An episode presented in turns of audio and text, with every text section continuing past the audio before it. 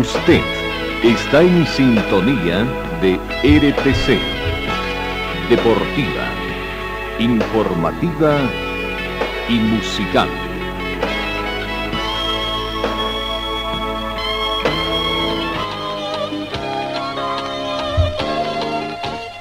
Carlos Dalén Celoaiza y el mejor equipo deportivo presentan Pregón Deportivo, la información más completa en el ámbito local, nacional y mundial. Pregón Deportivo. Deporte, tú eres la paz, sin fronteras ni campeones. ¿Qué tal amigos? ¿Cómo están? Tengan ustedes muy buenos días. Bienvenidos a esta edición del día lunes 9 de mayo. Comenzamos una nueva semana en el quinto mes de gestión 2021, cuando en este mes también acá en nuestro país y en muchos países de Sudamérica se conmemora el Día del Madre. Estamos llegando ya precisamente a poco de, de esa celebración. 8 grados centígrados la temperatura en este momento acá en Cochabamba, zona norte de nuestra ciudad. El mínimo registrado fue de 7 grados, se estima una máxima de 22 grados para esta jornada. El atardecer comenzará a las 18 horas con 2 minutos. No tenemos vientos, no han habido precipitaciones tampoco. Eh, la sensación térmica llega a 8 grados, similar a la temperatura actual. La humedad relativa del ambiente 79%, el punto de rocío actual es de 5 grados, visibilidad horizontal con una probabilidad ligera 10 kilómetros a la redonda y la presión barométrica llega a 1025 hectopascales. Bienvenidos amigos de todo el mundo, comenzamos el recuento de la información deportiva acá en RTC, en el panorama internacional. Tenemos que decir que ayer eh, se cosió el Gran Premio de, Miami y después de una finante rival mano a mano, Mark Verstappen ganó a Charles Leclerc. Con un gran trabajo en la parte final tras la bandera amarilla, el neerlandés pudo quedarse con el Gran Premio de Miami ante Charles Leclerc que le siguió desde cerca en las últimas 11 vueltas. El podio lo completó Carlos Sainz, también de Ferrari, que pudo ganarle la batalla por ese tercer puesto a Checo Pérez, que finalizó cuarto. Verstappen obtuvo su segundo triunfo consecutivo en lo que va de esta competencia. Ahí están los tiempos empleados en esta competencia y donde se destaca que Charles Leclerc, eh, quedó a poco prácticamente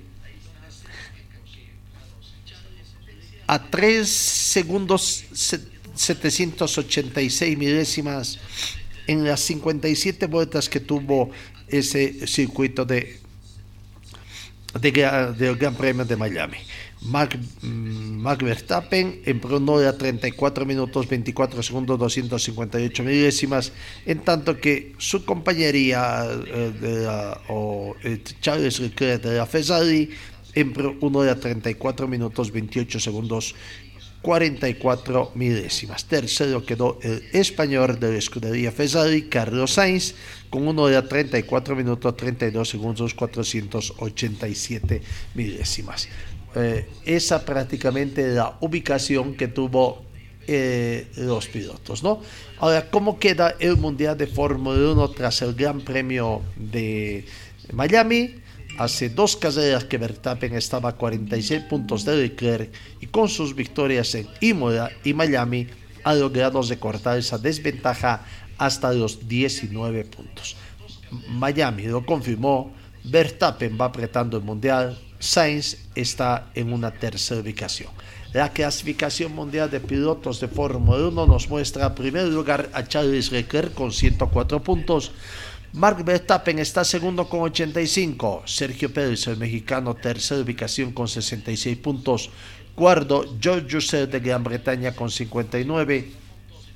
Quinto, Carlos Sainz de España con 53.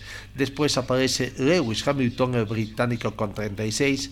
Lando Norris de Gran Bretaña con 35. Octavo, Bartoli Bottas de Finlandia con 30. Noveno, Esteban Ocon de Francia con 24. Y décimo, Kevin Magnussen de Dinamarca con 15 puntos el Campeonato Mundial de Constructores, la clasificación de constructores, nos muestra primer lugar la Ferrari con 157 puntos, segundo Red Bulls con 151, tercero Mercedes con 95, cuarto McLaren Mercedes con 46, quinto Alfa Romeo con 31, sexto Alfine Renault con 28, séptimo Alfa Tauri Red Bull con 16, octavo Haas Ferrari con 15, noveno Aston Martin Mercedes con 5 y décimo William Mercedes con 2 unidades.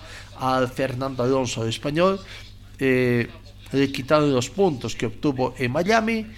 Alonso que sumó muchos contratiempos ajenos a su pilotaje en este inicio del curso que le impidieron sumar los puntos que merecía, volvió a perder ayer con la novena posición lo que colocaba con cuatro puntos en el Mundial. Sin embargo, una penalización final de otros cinco segundos, además de que ya recibió por tocar a Gasly, le llegó a la novena plaza, de la novena plaza en todo caso, a la posición undécima. ¿no? Posición undécima, décima primera si ustedes quieren. Eh, no está yendo bien al español. Bueno, ahí está el tema de Fórmula 1 que eh, se disputó eh, la competencia eh, y que obtuvo entonces esa primera ubicación.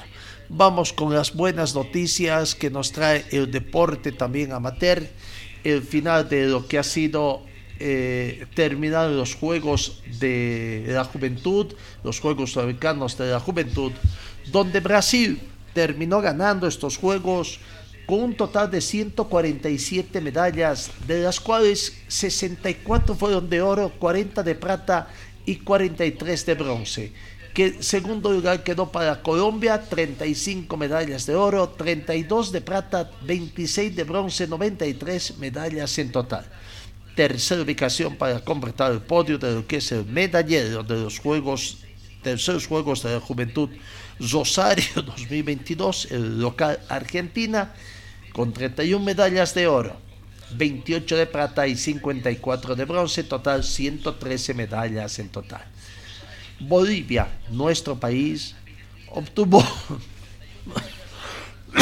mi perdones, Bolivia decía, ocupó el puesto undécimo con una medalla de oro, 4 de plata, 6 de bronce, 11 medallas en total, ¿no? Ahí está la ubicación entonces de nuestro compatriota que tuvieron una fiesta ya en la clausura, nuestros compatriotas eh, que estuvieron prácticamente en esta ubicación.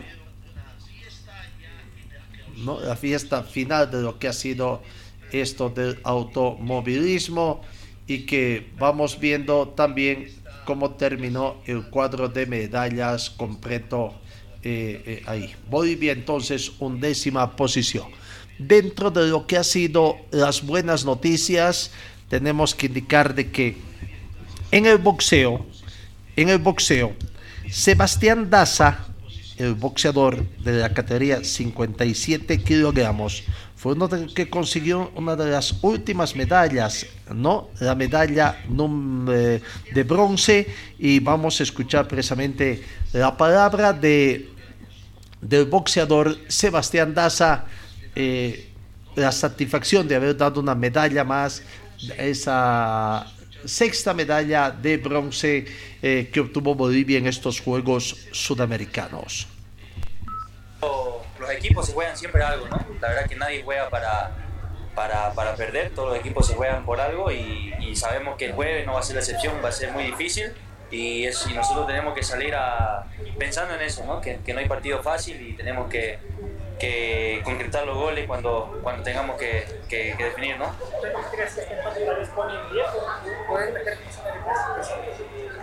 Bueno, como, como le decía mi perdón, después ahí se cruzó con el fútbol alguna situación, pero la palabra de Santiago Daza. Hola, soy Sebastián disciplina de boxeo, soy medallista de bronce en la categoría de 57 kilos. Bueno, una experiencia única, ¿no? Aquí la competencia aquí en Rosario, la verdad, una experiencia bonita. Agradecer al comité por todo lo que dieron.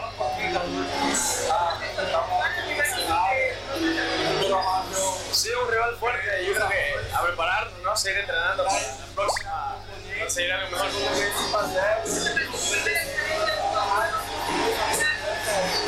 Bueno, experiencia linda, como dice, muy, muy bonita, muy acogedora. Aquí la ciudad muy linda.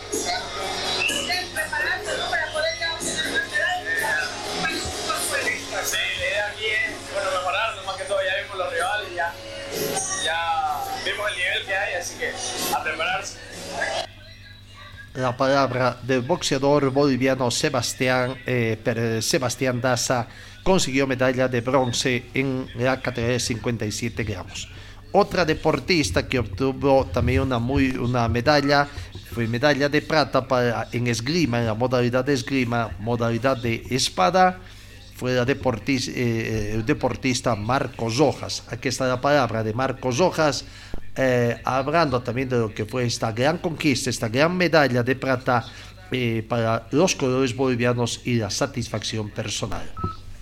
Bueno, Marcos, una medalla importante, le regalas al país, ¿cómo te sientes? Bien, feliz por, por la medalla, por, por el resultado y tenía altas expectativas para estos juegos y nos preparamos bastante bien y supongo que ya se están notando los Sí, fueron bien duros, o sea, la semifinal estuvo durísima, así, fue 15-14 que estaba perdiendo 14-13 y, y se pudo más bien remontarla y ganarla. ¿Cómo has analizado a los otros eh, competidores? Eh, sobre todo vez con Lofre también que tuvo diferencia. Sí, no, para mí, eh, para mí sí, él, él era el más duro de la competencia. Ya lo, o sea, antes de venir ya sabía que si me tocaba con él tenía que meterle con toda porque si no, si no se iba a poder. Y bien, igual el nivel alto de todos, todos fue bastante reñida la competencia, no había uno bajo, por decirlo, todos eran, todo estaba súper parejo. Emoción, felicidad, más bien ya que después de tanto entrenamiento y tanto sacrificio, después de dar resultados y, y así dejar el nombre de Bolivia en alto. Antes entrenamientos y se ha plasmado en la medalla. Sí, no, sería. Se nota que ya el trámite dando sus resultados y te felices por todo. Ahora seguirse preparando, vienen torneos importantes también. Sí, ahora el próximo mes tenemos los Panamericanos de adultos y igual, eh, si no me equivoco, en junio tenemos los Juegos de Bolivarianos de Valledupar. Igual está.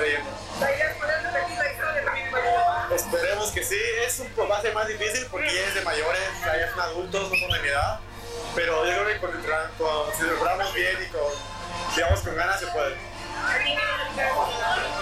Ah, probablemente a mi abuelo, que hace como un año ya, pas- ya pasó un año de lo que se nos fue, pero sí, probablemente. ¿Qué le dices a la gente de Bolivia que gracias a todos por apoyar y seguir por más. Gracias.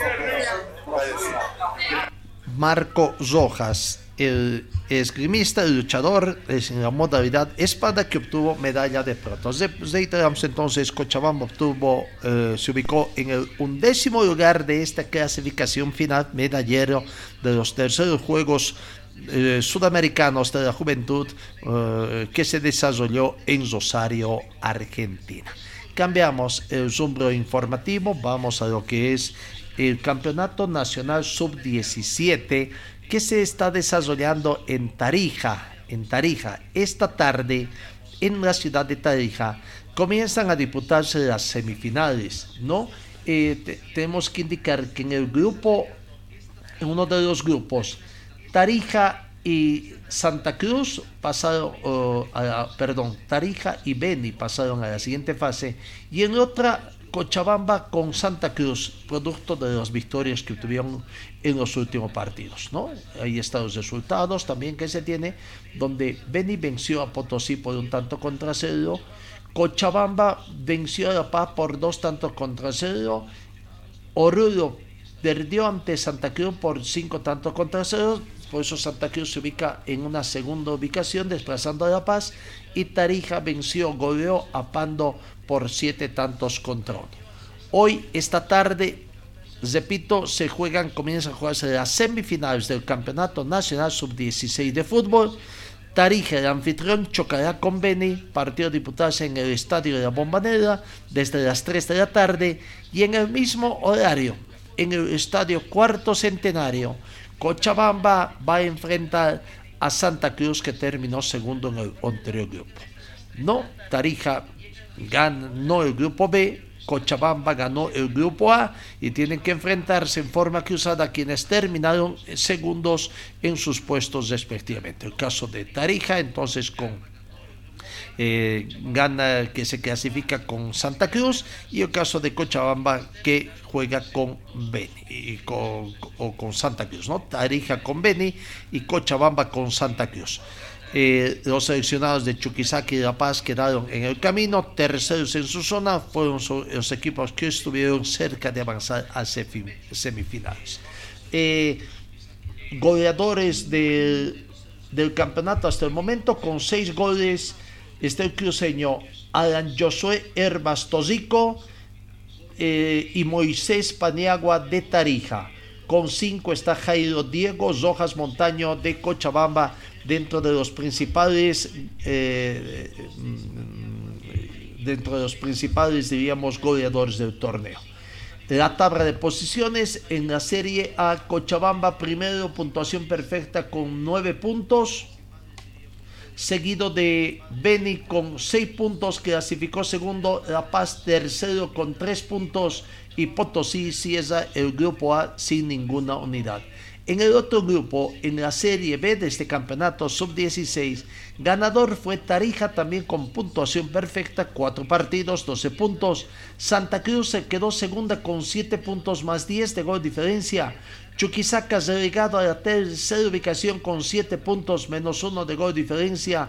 Pando 3 puntos y Oruro quedó sin unidades. Hoy entonces reiteramos las 3 de la tarde en Tarija en el estadio municipal la Bombonera, Tarija con Beni, Beni con Tarija para saber quién es eh, finalista. Y en el estadio Bombonera, 3 de la tarde, en el mismo horario eh, que se juega de otra semifinal, Cochabamba se enfrenta a Santa Cruz, una especie de final anticipada, ¿no? Vamos a ver. Vamos a ver entonces cómo le va a Cochabamba frente a Santa Cruz en este campeonato nacional. Eh, vamos a, otro campo de informaciones, lo que es la Federación Boliviana de Fútbol. Hay un tema, hay un tema que está pendiente todavía, ¿no? Y que el público, sobre todo el público de la ciudad de La Paz, que reclama la devolución de la plata por los abonos que se compraron para, eh, decía, para las eliminatorias que se están disputando o que se han disputado ya y que producto de la pandemia hubo una situación uh, um, quedarse, ¿no? Eh, prácticamente hubieron opciones, pero bueno, ahora hay una invitación que viene del Ministerio de Justicia y Transparencia Institucional, conjuntamente Viceministerio de Defensa de los Derechos del Usuario y Consumidor. Hoy habrá una invitación a las 10 de la mañana. La invitación manifiesta lo siguiente, compañeras y compañeros de la prensa deportiva, el Viceministerio de Defensa de los Derechos del Usuario y Consumidor, Jorge Silva, en coordinación con la dirigencia de la Federación Boliviana de Fútbol, brindarán una conferencia respecto al plan de compensación de abonados eliminatorias Qatar 2022 esta eh, conferencia de prensa, repito, es hoy, lunes 9 de mayo, 10 de la mañana, lugar en el Ministerio de Justicia y Transparencia Institucional, piso 5, avenida 16 de julio, a la altura de 1769. Muchas gracias, dice la invitación. Hoy veremos cómo está, las, eh, me imagino que se va a hacer conocer las varias opciones que presentó la Federación Boliviana ¿no? a los usuarios que, eh, canjeen eh, también o, veremos qué otras eh, situaciones de arreglo han llegado. Eso por una parte en torno a la Federación Boliviana de Fútbol, lo que va a acontecer. Pero también en la, Federación Boliviana de Fútbol se ha hecho conocer la nómina de convocados eh, para de la sub-17, la nómina que he hecho conocer el técnico Pablo Daniel Escobar, técnico de la selección uh, sub-17, preselección, el tercer microciclo que se realizará acá en Cochabamba desde la fecha y esta es la nómina de convocados, ¿no? Fabián Pereira de Callejas de Santa Cruz, Marcio Adriano Arevalo, Juan Elías Sánchez de Real Cochabamba, Mario Samir Pérez, Carlos Medina, Fabio Zamora, Diego Junior, Anthony Michel Saavedra, Munir Montenegro, mm, Club Máquina Celeste, Matías Galindo de Alianza Fútbol Club Selección Cochabamba, Matías Nicolás Castro, Percy Alain Áñez, Eduardo Justiniano, Santiago Mergal, Axel Salazar, Gilma Centella, Marcelo Jesús Toses, eh, Oscar Guardia Guardia, Moisés Paniagua, Alan Herbas, Marcelo de Lima, Jefferson Mamani, Mateo Becesa, Misael Alcocer y Gabriel Montaño de los registros de Aurora. Estos son los convocados entonces para este tercer microciclo preselección sub-17 masculino a realizarse, eh, tengo entendido, acá en Cochabamba. Bueno, eh, de temas de la Federación Boliviana de Fútbol, vamos entonces a otro campo de información también en el panorama internacional. Más de 5.000 metros de altitud las faldas del Everest comienzan a observar estos días cómo su color blanco poco a poco es reemplazado por las tonalidades más cálidas de las carpas en las que aguardan cientos de alpinistas a coronar la cima más alta del planeta, algunos de ellos con el objetivo de batir nuevos récords. Tras varios días de aclimatación, esperando que las condiciones de la montaña fueran las más idóneas, las primeras expediciones prevén comenzar esta noche los ataques a la cumbre, según se ha publicado a través de F. Migna Sherpa, director general de, del Seven Smith Tricks, el mayor operador de expediciones de Nepal. Eh, la temporada de alpinismo comienza allá para tratar de conquistar el Everest, una de las montañas más importantes. En el fútbol argentino, los enfrentamientos entre Boca y Defensa y Justicia, River Plate con Tigre, Estudiantes Argentinos y Racing Aldo Civi de Mar del Plata se constituyen los cuartos de final de la Copa de la Liga Profesional Argentina que se van a disputar entre mañana martes y el miércoles próximo. Las definiciones se llevarán a cabo único en cancha del mejor clasificado en la fase de grupos. Los nombrados del primer término serán los locales. Mañana, martes 10, el turno de los partidos entre Racing, Aldo Civi, 18 con 30, de Boqui Defensa y Justicia, 21 con 30, mientras que el miércoles van a jugar, miércoles 11 de mayo, Estudiantes Argentinos, Estudiantes con Argentinos Juniors, 18 con 30, y Ziber Plate con Tigre, 21 30. En tanto que las semifinales, que como la final se van a jugar en canchas neutrales, tendrá lugar entre el sábado 14 y el domingo 15 de los Corrientes. La gran final del certamen tiene dos fechas tentativas que son el sábado 21 o domingo 22 de mayo. El fútbol argentino también entonces, ¿no? Ahora vamos, metámonos en lo que es el fútbol profesional boliviano, lo que ha ido aconteciendo eh, este fin de semana, desde viernes a ayer domingo, con la disputa de ocho partidos correspondientes a la fecha número 3 del torneo Apertura 2019. Vamos conociendo los resultados entonces de la división profesional eh, que se han dado en el transcurso de esta semana. Comencemos el día viernes, Royal Party no pudo en condición de local y terminó perdiendo por un tanto contra tres ante Guavirá que se reanimó y, volcó un marcador. Comenzó ganando Royal Party a minuto 34, gol convertido por Gilbert Álvarez. el primer tiempo finalizó 1 a 0 en favor del equipo inmobiliario. La segunda parte fue prácticamente del equipo azucarero. Tres minutos de la segunda parte, 48 del partido. Luis Enrique Hurtado emparejó el marcador. Minuto 56, Luis Real de tiro libre. Eh, efectuó el.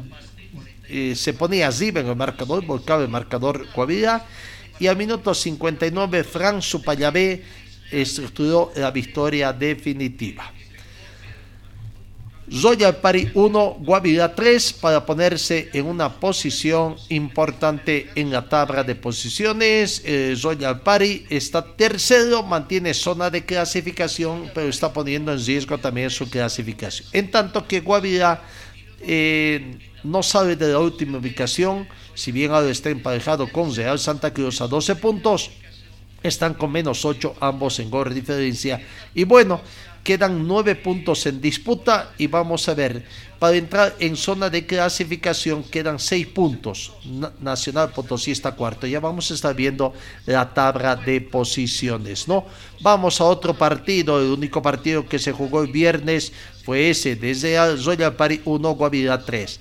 El sábado, tres partidos en Tarija, en el Estadio Cuarto Centenario de Alto Mayapo, venció a Nacional de Potosí por la mínima diferencia. El único gol del partido fue convertido al minuto 74 por Milton Garzón. No 1 a 0 entonces el resultado entre Nacional eh, de Alto Mayapo y Nacional Potosí. Victoria del equipo tarijeño.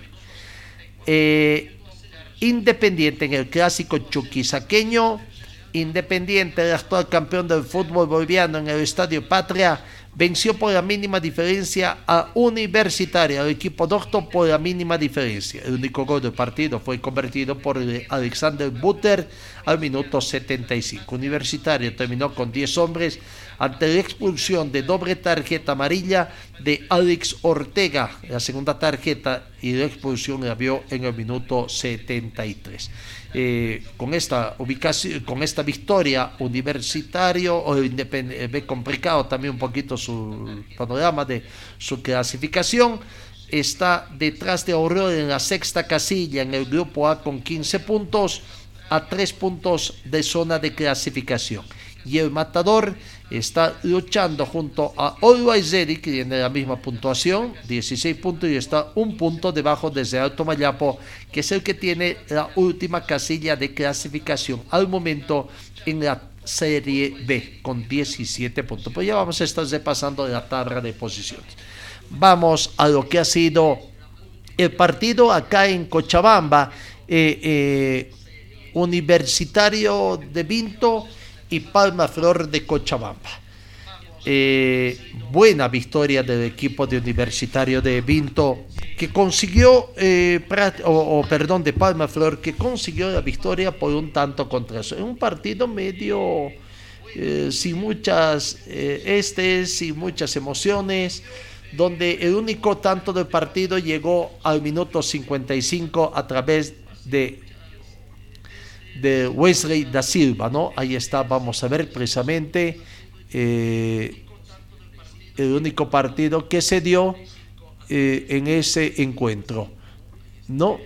Universitario no pudo ante el equipo de Palma Flor que sin jugar bien, bueno, consigue una igualdad, eh, sumar puntos, consolidarse ahí en la tabla de posiciones. Ahora está tercer, eh, compartiendo la punta con Strongest a 22 puntos en el grupo A y casi, casi están clasificados. No quedan nueve puntos en distancia. Al tercero le sacan un punto, pero al cuatro puntos estarían sacando a Nacional Potosí, no cuatro, y quedan seis, seis puntos en disputa. O sea que tiene un 75% de probabilidades de clasificar Palma Flor, lo propio el planter de, de Die Strongets, ¿no?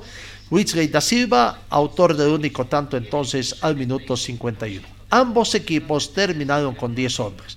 Palma Flor eh, terminó expulsado el autor de la conquista, Wesley da Silva, minuto 61 por doble tarjeta amarilla. En el primer tiempo, al minuto 33, había visto Wesley da Silva la primera tarjeta amarilla y después vino esta situación de eh, la segunda tarjeta amarilla por juego brusco y se fue a las duchas en forma temprano, pese a que su equipo estaba ganando ahí, ¿no?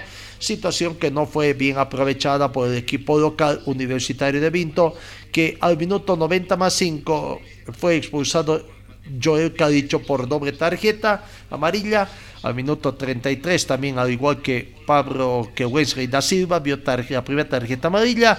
Y en el minuto 90 más 5, cuando ya expiraba el partido y Universitario de Vinto no podía prácticamente no podía encontrar la igualdad. Gran victoria de Universi de Palma Flor, eh, en todo caso, repito, por un tanto contra cero en condición de visitante. En estos partidos interserie eh, y clásicos, en otra parte, entonces fue ganado por Palma Flor, que permite sumar puntos para mantener zona de clasificación y avanzar casi a paso firme. Le quedaría prácticamente muy poco veremos en Proco. No hay poco descanso porque mañana, mañana ya comienza el desarrollo de la fecha número 14. Eso, los partidos que se han disputado eh, el, día sábado. Vamos, ayer jornada de clásicos, clásicos, uh, clásico clásico paseño, clásico cochabambino, clásico cruceño. Y había otro partido que para muchos estuvo en interserie, favoritismo para Always Ready. Quizás para disimular algunos, el primer tiempo terminaba empatado con el marcador en blanco, pero en la segunda parte prácticamente ahí se fue con todo el equipo millonario para golear a Real Santa Cruz por cinco tantos contra cero. Abrió el marcador Juan Carlos Arce a minuto 73 eh, Cristian Árabe aumentó el segundo para Uruguay al minuto 77. De penal, Gustavo Cristaldo al minuto 88. El tercero para Uruguay Juan Carlos Arce, el cuarto tanto al minuto 90 más uno. Cuarto de Uruguay segundo de la cuenta personal de Arce. Y Cristian Árabe también hizo el segundo de su cuenta personal. Y el quinto tanto para el plantel de Uruguay minuto 90 más 5 el equipo de Real Santa Cruz terminó con 10 hombres ante la expulsión de Sebastián Angulo al minuto 84, no por jugada eh, violenta. Bueno, así está la situación. Vamos a los clásicos, lo que nos interesa, los clásicos que eh, se han dado. Primero vamos con el clásico paseño, clásico paseño gran victoria de Bolívar por un tanto contra cero, el partido disputado en el estadio Hernando Siles. Bolívar prácticamente fue el que consiguió llevarse eh, los tres puntos. Primero que en lo deportivo y en lo económico le fue muy bien a Bolívar. Muy buena asistencia que le permitió quedarse con una jugosa recaudación y también en lo deportivo ganar el clásico ante su tradicional rival. La academia comenzó mejor, plasmó la diferencia en los primeros pasajes, después convirtió tanto y después Die Strong hizo méritos para llegar por lo menos al empate, pero no se dio así la situación. Veamos, veamos el único gol del partido. Ahí está, eh, cuando transcurría el minuto 6, Diego Bejarano, minuto 6, convertía el tanto, el único tanto del clásico paseño para llegar a esa instancia. Uh, no, la gran asistencia del público también al estadio Miraflorino. Eh, hubieron jugadas para uno y otro plantel, quizás The Strongest pudo haberse ido también con, con algo más, pero bueno, conseguir el empate, pero no fue así eh, Bolívar, que fue superior en la primera parte, logró sacar provecho en los primeros minutos de ese partido. Eh, no. Eh, detalles entonces de lo que es ese partido o de lo que ha sido en todo caso el clásico clásico paseño con victoria para la academia y al final del partido se quejó el técnico de Bolívar por el mal estado eh, del estadio Miraflorino. ¿Cuántos partidos que se juegan también, pese que ya tienen más estadios? el caso de Die Strongest, el caso de Always en fin, ahora Bolívar también va a tener su propio escenario, pero bueno, eh, el trajín, ¿no? el mantenimiento, las condiciones climatológicas también, también allá en el partido puede ser que no estén ayudando. Eh, las imágenes entonces del clásico paseño, victoria de Bolívar por un tanto contra cero para afianzarse en la tabla de posiciones Bolívar ya está clasificado, saca 10 puntos a su inmediato perseguidor que es Brumming y está clasificado. Es el primero que alcanzó la clasificación en el fútbol profesional boliviano con la debida anticipación. ¿no? Vamos al otro partido. Mm, primero vamos al clásico cruceño, donde Brumming en condición de local no pudo ante Oriente Petróleo y terminó perdiendo por un tanto contra dos. Gran victoria de Oriente que trata de ponerse arriba también en el marcador para eh, eh, en la tabla de posiciones para alcanzar zona de clasificación también, ¿no? Con esta victoria Oriente Petrolero está tercero con 21 puntos en tanto que Blooming, que está segundo en el anterior grupo, también tiene 21 puntos, está segundo. Y eh, Blooming también está a un paso de conseguir la clasificación. Le saca dos puntos al, tercero y le saca cuatro puntos al cuarto, ¿no? Y quedan nueve puntos en disputa. Ojo con Blooming también, pero sin embargo ahí está. Comenzó ganando el equipo de, vamos a las imágenes que nos deja los goles de ese partido.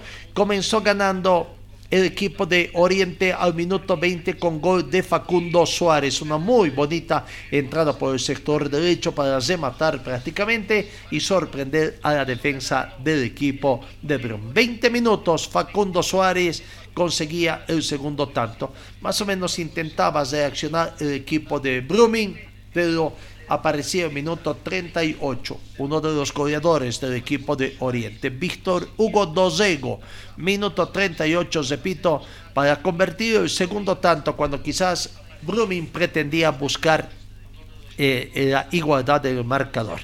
No, Víctor Hugo Dosego, minuto 38, ponía el marcador eh, por todos tantos contra uno. Gran victoria hasta ahí de Oriente Petrolero. Y al minuto 43 la expulsión de Nahuel Iribarén de los registros de, de Blooming por segunda tarjeta amarilla. En el minuto 24 había visto la primera tarjeta amarilla. Minuto 43 la segunda tarjeta dejaba en inferioridad de condiciones al equipo de Blooming. Sin embargo, pese a estar con uno menos, en el minuto 45 más 3 antes de irse al descanso, José Fernando Arismeni, minuto 45 más 3, eh, descontaba para el equipo de Blooming, poner el marcador Blooming 1, Oriente Petrolero 2 y bueno, con ese marcador se irían al descanso. Un segundo, par, segundo tiempo bastante ajustado también, pero ya no se movió el marcador.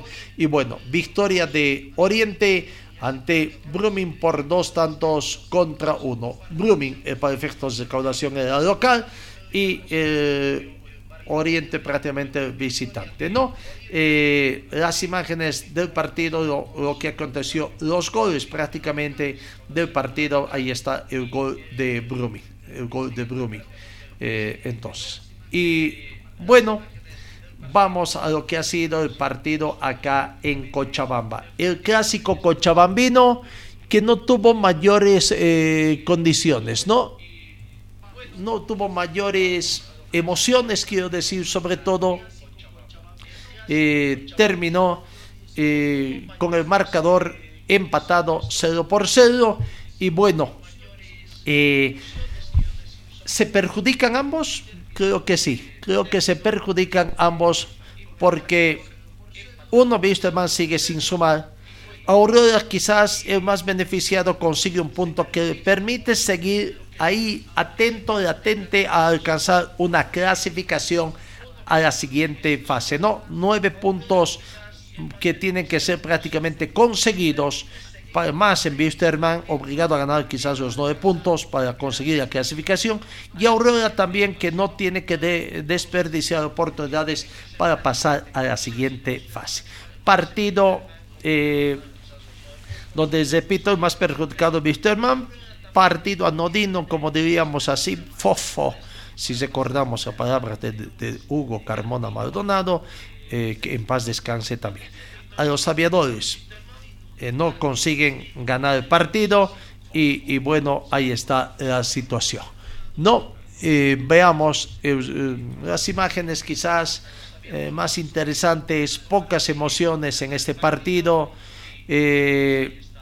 Wisterman lastimosamente ya tiene 450 minutos sin ganar, construirse la campaña actual de una de las más bajas en la historia del conjunto cachabambino y donde también está peligrando la posibilidad de que Wisterman, el equipo grande del fútbol cochabambino, del fútbol nacional, se quede en la primera fase en este torneo en este torneo por series que se juega también después de bastante tiempo y donde Wisterman podría no pasar a jugar en las instancias de octavos de final. Un duro revés de lo que podría ser, ¿no?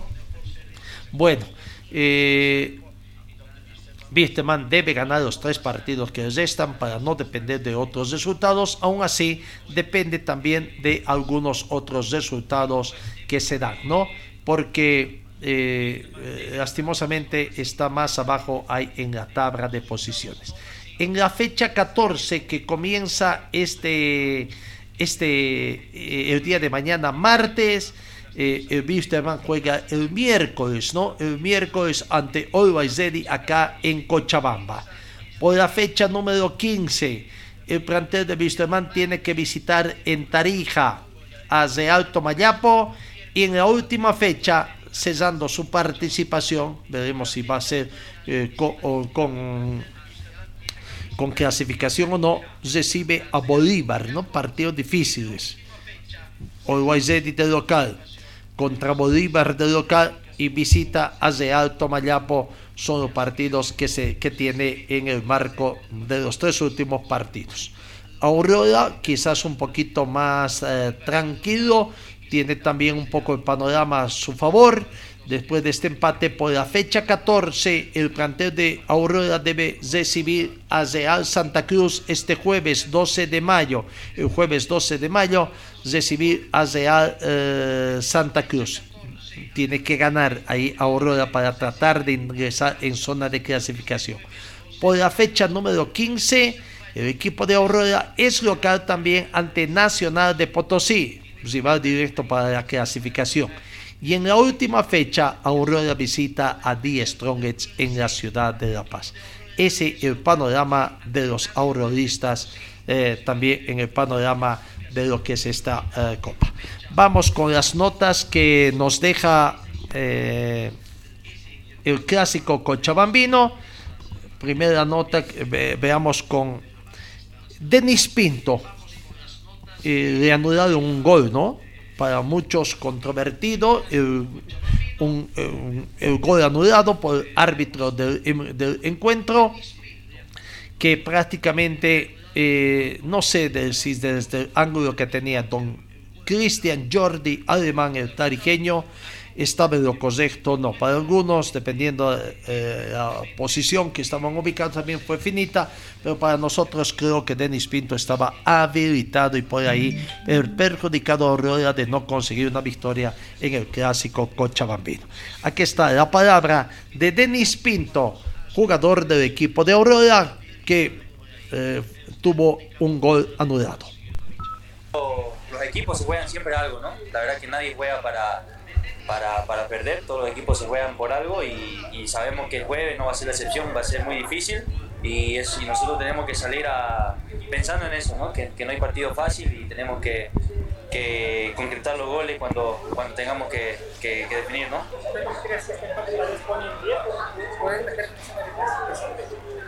Bueno, como, como le decía a tu colega, este, queríamos ganar este partido, eh, lastimosamente no vamos con esa sensación, pero, pero bueno, ya pensar en el jueves, que nos queda otra final más, ¿no?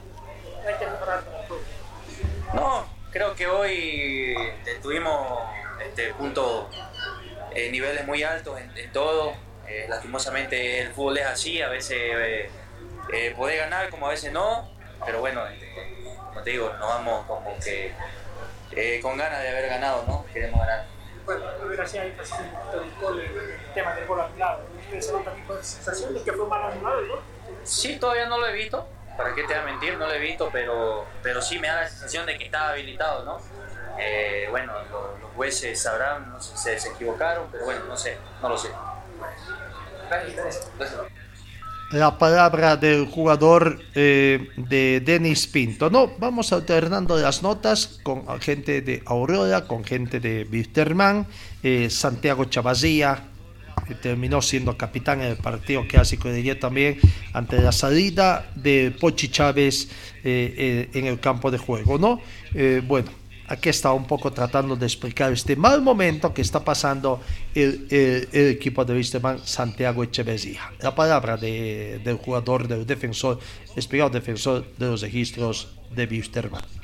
Sí, mal, mal. No, no, no venimos bien. Teníamos que ganar sí o sí, ganaron todos, ya nos venían esperando bastante. Veníamos regalando muchos puntos y, y bueno, hoy, hoy llamo el triunfo sí o sí, no se dio. No, no, no terminamos de, con- de convencer como equipo, no, terminamos de hacer las cosas bien y, no se dan las cosas. La verdad que ni siquiera jugando mal podemos ganar. Que a veces un equipo, como muchos equipos en el fútbol boliviano, juegan mal y ganan igual y nosotros no podemos. Pero bueno, eh, hay que seguir, hay que seguir poniendo la cara, hay que seguir para adelante. Nos, no- no- quedan nueve puntos todavía, si ganamos los nueve podemos clasificar. ¿Sabe qué es lo que pasó en, eh, el encuentro? Eh, un Wilstermann que ataca, pero no, no puede concre- concretar. Sí, no, no, no, no estamos, no estamos bien como equipo, o sea, no, no tenemos mucho recambio, ¿no? es, es un poco de todo, quizás muy profundo hablar, ¿no? Y parece como una excusa si me pongo a hablar de tantas cosas y no, no es mi manera de ser. Lo único que te puedo decir es que hoy nos llevamos un empate que no nos convence, no nos servía y ahora no tenemos margen de error, tenemos que ganar los tres partidos sí o sí. Gracias. La palabra de eh, Santiago Echeverría, jugador del equipo de Wisterman. En Aurora, Sebastián Saracho jugó un buen partido, no haciendo dupla en la parte central eh, con mm, Barbosa, José Luis Barbosa. Superó bien, en todo caso, al jugador eh, Eduard Centeno. No salió también por cansancio y el tema físico en el equipo de Aurora habiendo estado más descansados, realmente terminaron más cansados que la gente de Wisterman. El técnico se queja de esta situación, ¿no? que no tienen tiempo para entrenar, no tienen tiempo para descansar porque se la pasan entre viajes, jugar partidos internacionales, eh, viajes y jugar los, eh, los, los partidos domésticos que se tienen también. A ver, aquí está la palabra de Sebastián Saracho, jugador de Aurora, que bastante contento con lo que hizo ayer en el clásico cochabambino. podemos eh, sacar el resultado positivo del día jueves. Bueno, Sebastián marcaba el entrenador, ¿no? El amor propio. Sí, sobre el final se consigue, estuvo bien cerca. Sí, sí, la verdad que es una suerte bárbara de ella porque lo propusimos, lo propusimos, pero no pudimos empujar. ¿Cómo dejaste este empate? Si bien hay un punto de diferencia con el cuarto, seguramente estos dos partidos son importantes. Sí, sí, nos sirve mucho, este- nos sirve, nos sirve mucho este empate porque el jueves tenemos una final otra vez y sumando a tres nos, podemos- nos metemos ahí arriba. Ahí está la palabra de, eh, del jugador Saracho, ¿no? Vamos con la nota del técnico, los técnicos de uno y otro plantel. Comencemos con el equipo de Aurora, Francisco Argüello. Bastante contento con el resultado que obtuvo. Eh, dice, bueno, eh, no quiso eh, decir si fue justo el resultado, no quiso hablar también del gol anulado. En fin, lo cierto, lo cierto es que para él todo es perfecto y hay que dejar prácticamente en que todo se decida en los próximos partidos. La palabra del técnico Francisco Argüello, jugador del equipo o técnico del equipo de Aurora. Lo demás todo ofensivo. Así que al final fue felicitarle también y obviamente sabíamos que iba a ser un partido vibrante. Lastimosamente no encontramos el gol, pero con mucha humildad fuimos a proponer y eso es lo que queda. creo que agradecerle a cada uno de los chicos, gracias a esa gente que vino y creyeron en nosotros y, y bueno, eh, a seguir para adelante, se viene otra final y, y esa final obviamente hay que jugarlo como tal. Profe, se pierde dos puntos o se gana un punto. Dios dirá, Dios dirá. Nosotros salimos a proponer a ganar los tres puntos. Y crea como, como le dije a, los chicos, son gente digna, que propusieron en todo- todos lados. De repente ya flaqueado la pierna, pero jugaron con el corazón y lastimosamente sentido común. Si te das cuenta el arquero cómo figura el partido, no sé si de repente coincidimos todos, pero el rival juega y obviamente juegan bien.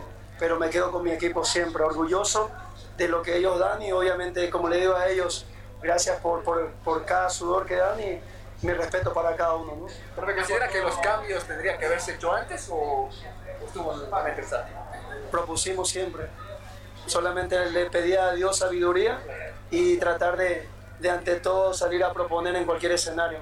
Creo que salimos a atacarlo donde sea y ustedes para eso están, para sacar conclusiones. Nosotros humildemente nada más trabajar y cada vez perfeccionar esto, porque de eso se trata la vida.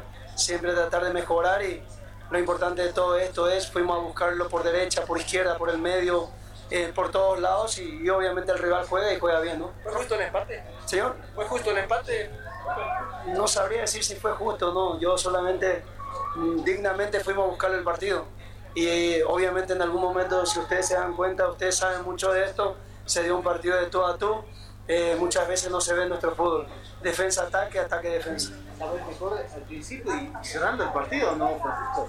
Yo creo que sí, como le digo a ellos, ellos tienen ese amor propio, ese corazón valiente de salir a proponer en cualquier escenario.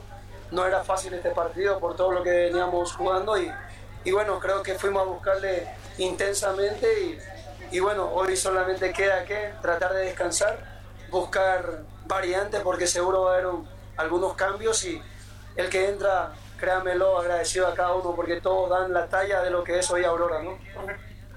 La palabra del profesor Francisco Argüello, jugador o técnico del equipo de, de Aurora. Vamos con el técnico de Wisterman, el profesor Sergio Miguel Hacho. Ayer no estuvo en el campo de juego, estuvo el otro ayudante de campo, el otro uruguayo. Yo digo, ¿por qué lo tienen ahí a Gastón Taborga? De ayudante, de ayudante.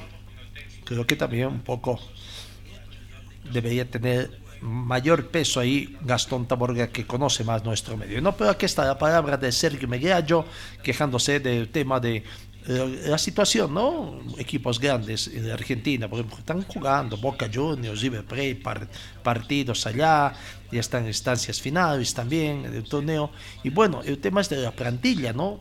La plantilla. Wisterman tiene muchos lesionados. ¿Qué pasa con el tema de lesionados? ¿Quién hace el análisis? Son resultado del juego violento en el fútbol boliviano, de mala preparación física, de mala pretemporada que usa el plantel de Wisterman. A ver, bueno, ¿qué dice don Sergio Miguel Ayo, eh, técnico del plantel de Wisterman? Porque hoy es simple, muchachos, porque uno habla y parece que, el único que los únicos que vemos las cosas somos nosotros. Porque estamos jugando cada 48 horas, llegamos ayer tarde de Perú a jugar. Eh, tenemos, que, tenemos que ganar y ser protagonistas en Perú. Tenemos que ese- es imposible. tengo 20 jugadores, no tengo más. Tengo todo lesionado. Apenas pude completar los 20 hoy y con puestos repetidos. Estamos haciendo lo que podemos, muchachos. ¿Qué es lo que le está faltando al equipo? Me está faltando el gol, ahora está faltando el gol. Corregimos atrás, está faltando el gol. Pero como te digo, eh, si uno habla desde la seguilla del partido cada, cada, 40 cada 48 horas, dicen que se excusa. Que, que no sé qué, que en el barrio juegan tres partidos por fin de semana, que en Europa, que esto, que otro. Llegamos ayer de tarde de Perú. Tengo 20 jugadores. Eh, tengo un 9 para jugar la liga. Tengo un 9 para jugar la Sudamericana. Y después tengo a Herrera. Menacho lesionado, Vargas lesionado. Apenas tengo 20, jugadores, tenemos 20 jugadores, estamos haciendo lo que podemos y la entrega de jugadores es bárbara. Se están entregando al máximo, pero no nos alcanza, nos falta el gol y tratar de sumar. Nada más. Esto va a ser así, ¿no? Hasta el final. Que sí, sí. Si llamamos el plantel así. Entonces, ¿qué vamos a hacer acá? Que hacer la lista. Si la cosa estuviera bien, no estaba mi viejo acá. Este, ponemos, ponemos el hombro, queremos al club, luchamos con todo, pero también hay que saber, te vuelvo a decir, eh, tenemos 20 jugadores y para completar banco tenemos que repetir el puesto.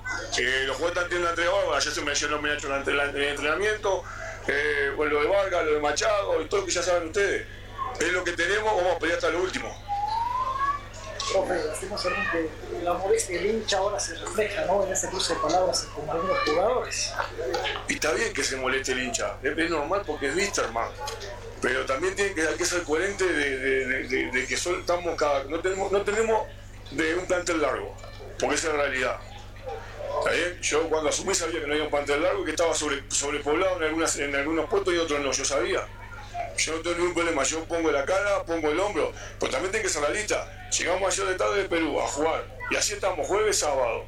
Eh, el otro día pudimos tener dos días de entrenamiento y, y con la obligación de que, que hay que ganar en Perú, que no hay que pasar vergüenza, que hay que ganar acá, que hay que ganar allá. Y bueno, eh, con lo que tenemos vamos armando y la verdad que la entrega de los jugadores es extraordinaria. Meten, meten, meten, pero son seres humanos. Y bueno, hoy nos faltó el gol. Se da la vuelta y le decía hace rato, ¿no? Ve qué elemento tiene para hacer un recambio y es prácticamente nada. Y bueno, por eso te digo, hay que ser coherente porque parece que si uno lo dice porque está buscando excusa, o, porque está vendiendo humo, o... Te digo, tengo a Osorio para la, para la Sudamericana, ¿está bien? Y tengo a Chávez para la Liga. Después tengo a Vela, los nueve de área. ¿Cómo hago? En la realidad, ¿cómo hago? Y el Chávez estaba en una pierna hoy. Mal armado el equipo, profe, entonces. No lo armé yo. Y no lavarme la mano. Y bueno, este... Para pelear los torneos, se pregunta, ¿no? Y para pelear los torneos, estamos peleando los dos torneos. O sea, ya no tenemos chance acá y acá estamos, estamos complicados. Esa es la realidad. Este, pero bueno, no quiero hablar de- no quiero hablar para atrás, como te digo, si las cosas hubieran dado bien, no estaba Miliacho dirigiendo, muchachos. Este, yo le pongo toda la gana del mundo, le pongo todo el corazón, saben lo que yo quiero a Wisterman y voy a pelear hasta el último. Pero también hay que ser realista. No, no paramos de jugar. Ahora jugamos el miércoles, ahora quiero unificar la fecha, vamos a jugar el sábado. Y me toca a San Pablo. Entonces ganar el miércoles, que ganar el sábado, ganar el San Pablo. Entonces, vamos a ser realistas también. ¿Cree usted Eh, que los no están, no están poniendo su parte? no, los jugadores sí están poniendo. Lo acabo de decir, la entrega de los jugadores es, es extraordinaria, pues son seres humanos también. Venimos de jugar hace 48 horas o un poco más en Cusco, una ma- mayor a Cochabamba, con granizo, lo que significa un partido internacional de Copa. Llegamos ayer desde Perú a concentrar y a jugar el partido de hoy. Dicen que no, no lo toman en serio.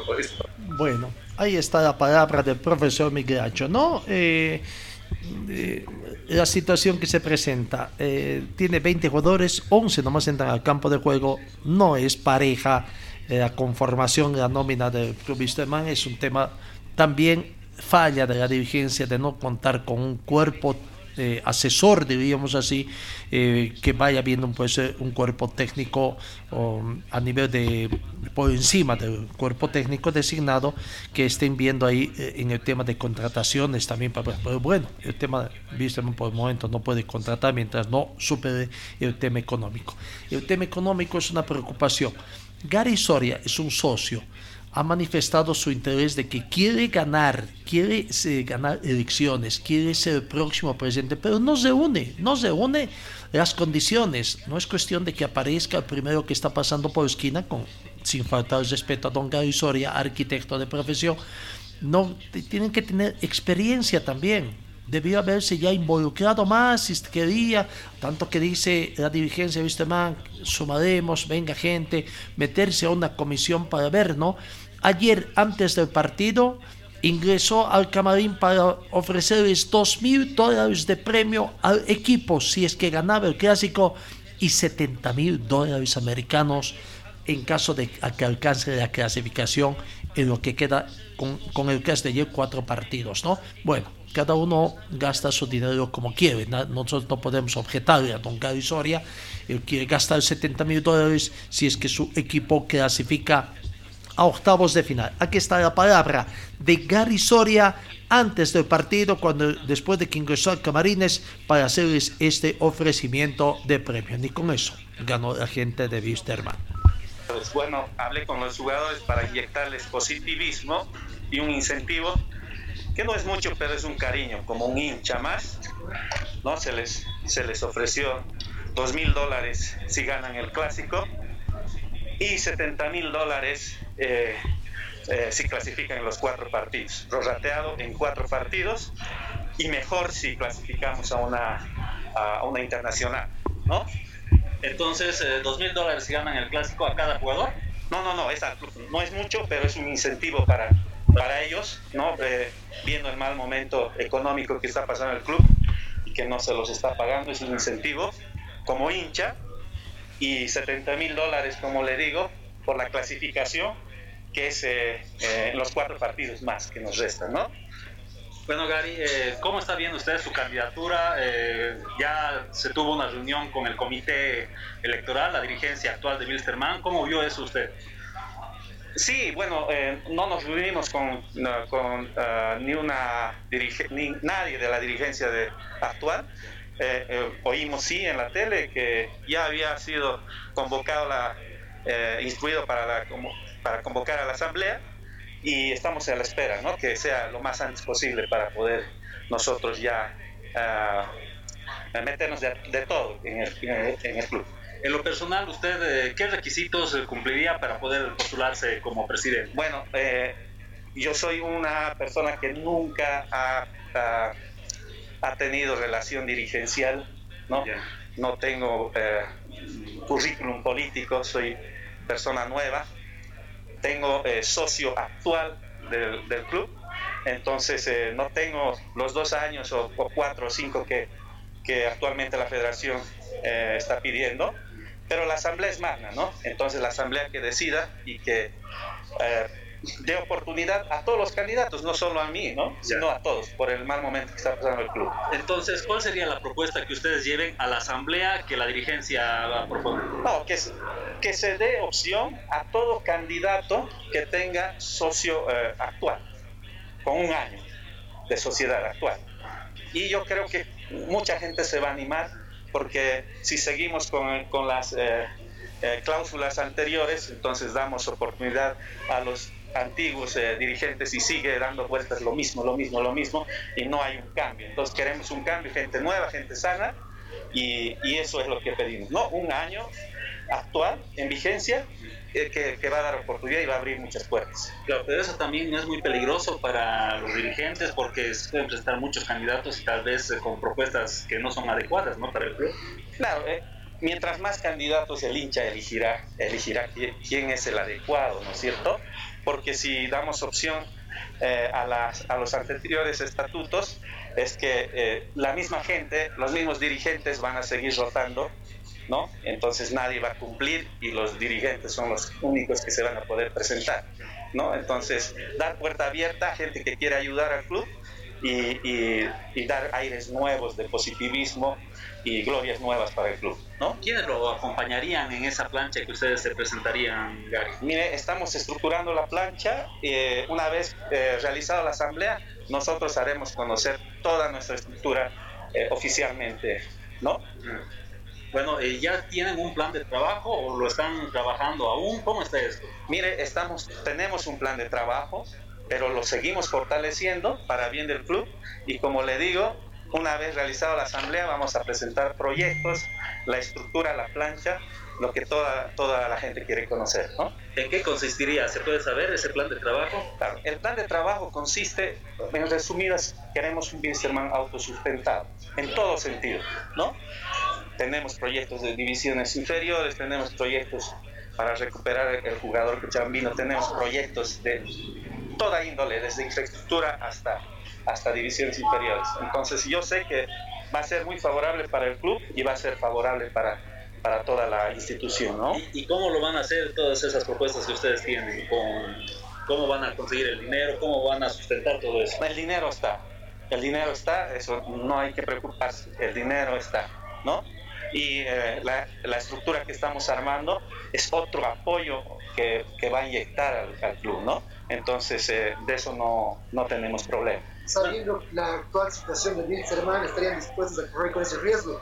Así es, así es. Sabemos que el Wilstermann en este momento está en una situación económica totalmente lamentable como nunca ha estado y, y queremos ayudar, estamos para eso y obviamente queremos eh, limpiar el, el club y queremos sanear, queremos inyectar positivismo y a eso hemos venido, ¿no?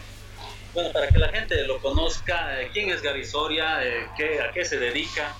Bueno, mi- eh, yo soy arquitecto de profesión. Eh, nosotros tenemos una constructora, tenemos un grupo empresarial que eh, está dispuesto a invertir y ayudar en el club. Queremos eh, generar nuevos cimientos para el club y esa es nuestra intención.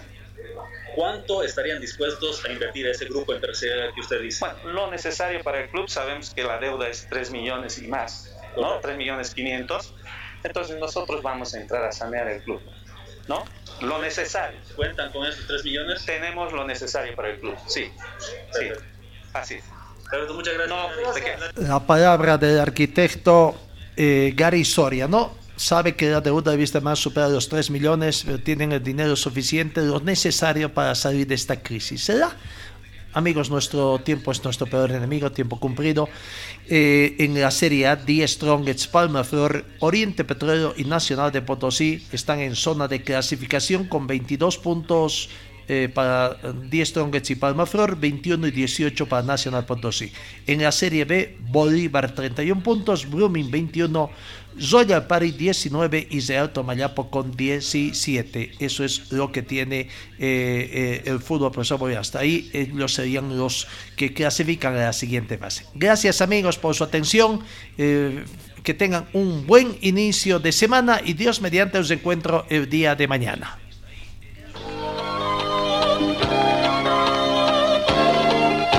Fue el equipo deportivo de Carlos Dalén Celoaiza que presentó Pregón Deportivo. Gracias al gentil auspicio de nuestras casas comerciales. Ustedes fueron muy gentiles y hasta el próximo programa.